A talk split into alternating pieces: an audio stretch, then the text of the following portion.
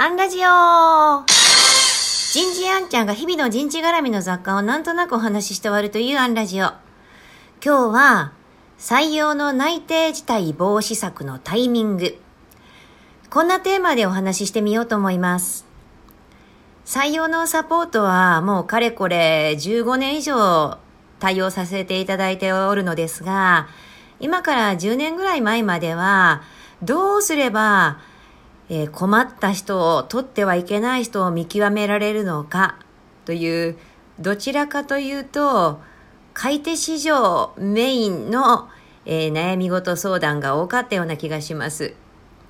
ところがここ数年はダントツの売り手市場ですからどうすれば内定自体を防止できるのかこちらの相談の方が多くなってきました。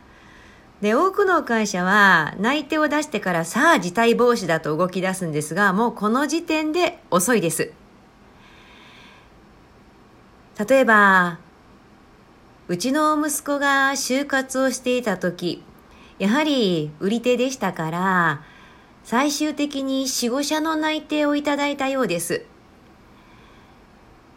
親として最終的に行きたい会社が決まったら早めに他社さんには連絡を入れなさい。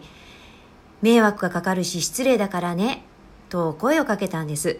すると息子は言いました。え、もうとっくに行く先は決まってるよ。うん、連絡するよと。え？もう決めたの？人生のことだよ。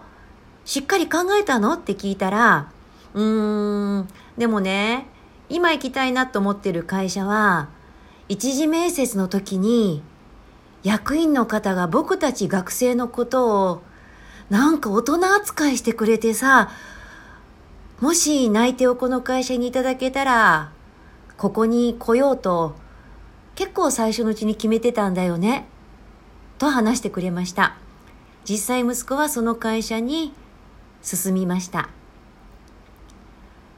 でも確かにそうかもしれませんね。売り手市場なんですから、内定のカードを5枚集めてからさあこの5枚のうちにどれに行こうかなって考えたりはしないです。最初の一次面接の段階でどうしようかなこの会社にもし内定もらえたら辞退度何パーセントぐらいかなって彼らは検討を始めています。内定の手札がある程度集まった時点でもう優先順位はついてるんです。と考えたら最初っから内定辞退防止策は講じてください。私たちは彼らを見極めているんじゃない。彼らだって人生かけていい会社なのか私たちを見極めようとしているんです。今日はここまで。次回もお楽しみに